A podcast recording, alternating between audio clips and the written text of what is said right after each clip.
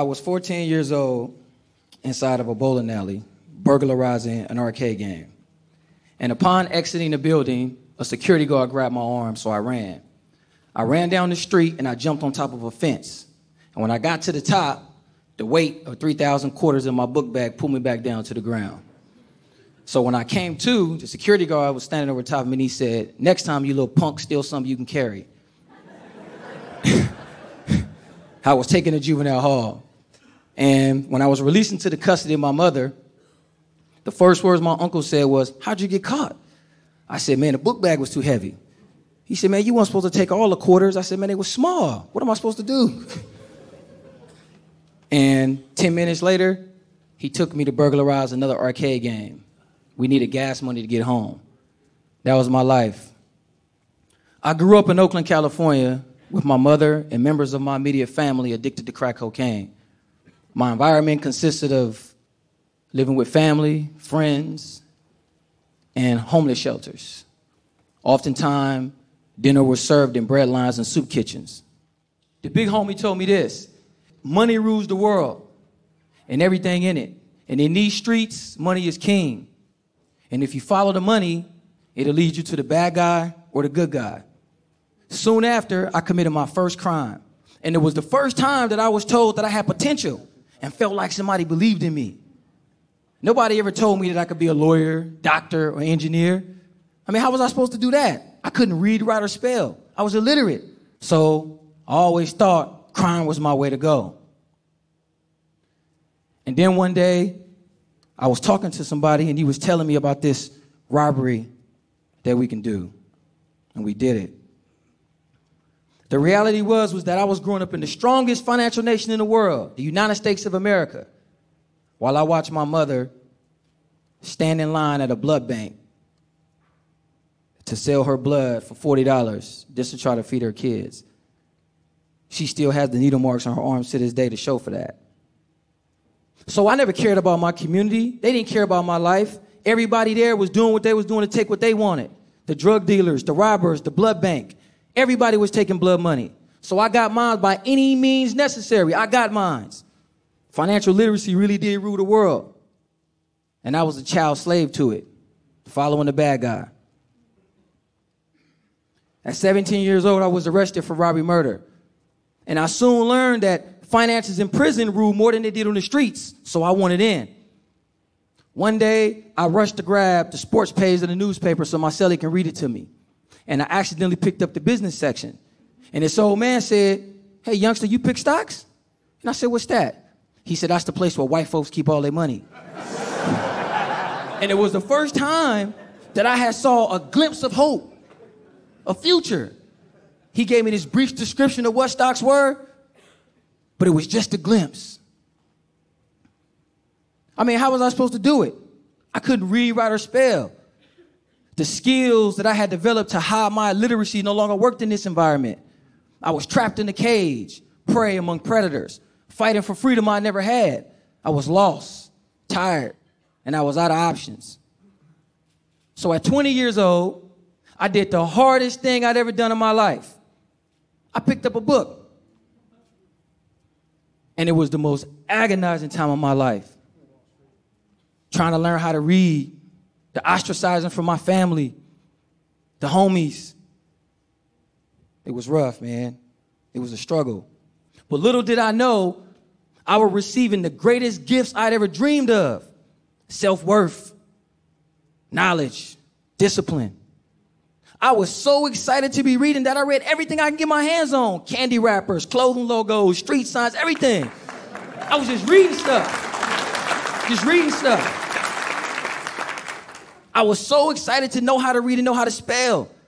The homie came up and said, Man, what you eating? I said, C A N D Y, candy. he said, Let me get some. I said, N O, no. It was awesome. I mean, I can actually now, for the first time in my life, read. The feeling that I got from it was amazing. And then at 22, feeling myself, feeling confident, I remember what the OG told me. So I picked up the business section of the newspaper. I wanted to find these rich white folks. So I looked for that glimpse. As I further my career in teaching others how to financially manage money and invest, I soon learned that I had to take responsibility for my own actions. True, I grew up in a very complex environment, but I chose to commit crimes. And I had to own up to that. I had to take responsibility for that, and I did. I was building a curriculum that could teach incarcerated men how to manage money through prison employments. Properly managing our lifestyle will provide transferable tools that we can use to manage money when we re-enter society, like the majority of people did who didn't commit crimes. Then I discovered that according to MarketWatch, over 60% of the American population has under $1,000 in savings. Sports Illustrated said that over 60% of NBA players and NFL players go broke. 40% of marital problems derive from financial issues. What the hell? You mean to tell me that people work their whole lives buying cars, clothes, homes, and material stuff, but we're living check to check? How in the world were members of society going to help incarcerated individuals back into society if they couldn't manage their own stuff? We screwed. I needed a better plan. This is not going to work out too well. So I thought, I now had an obligation to meet those on the path and help. And it was crazy because I now cared about my community. Wow, imagine that. I cared about my community. Financial illiteracy is a disease that has crippled minorities in the lower class in our society for generations and generations. And we should be furious about that. Ask yourselves this. How can 50% of the American population be financially illiterate in a nation driven by financial prosperity. Our access to justice, our social status, living conditions, transportation, and food are all dependent on money that most people can't manage. It's crazy. It's an epidemic and a bigger danger to public safety than any other issue.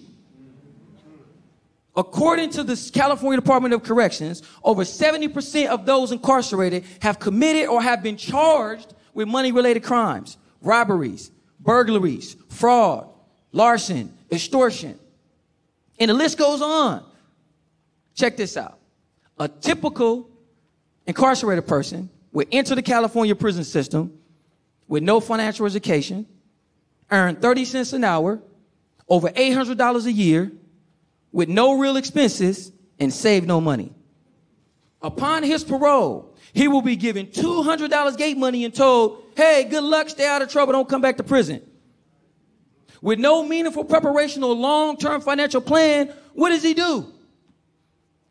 At 60, get a good job or go back to the very criminal behavior that led him to prison in the first place. You taxpayers, you choose. Well, his education already chose for him, probably. So, how do we cure this disease?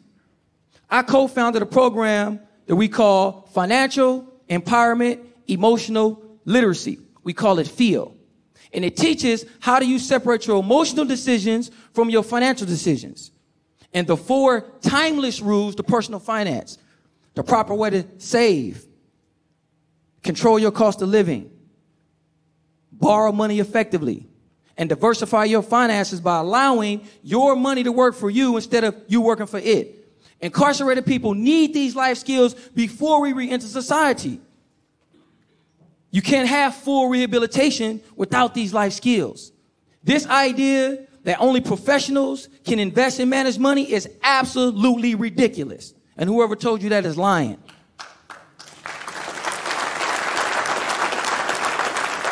A professional is a person who knows his craft better than most. And nobody knows how much money you need, have, or want better than you, which means you are the professional. Financial literacy is not a skill, ladies and gentlemen, it's a lifestyle. Financial stability is a byproduct of a proper lifestyle. A financially sound incarcerated person can become a taxpayer citizen and a financially sound taxpayer citizen can remain one. This allows us to create a bridge between those people who we influence, family, friends, and those young people who still believe that crime and money are related. So let's lose the fear and anxiety for all the big financial words and all that other nonsense that you've been out there hearing. And let's get to the heart of what's been crippling our society from taking care of your responsibility to be better life managers.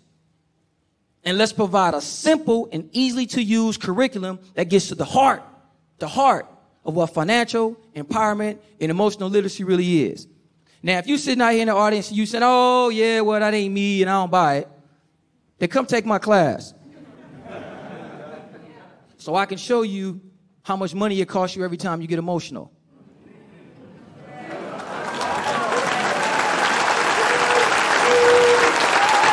Thank you you.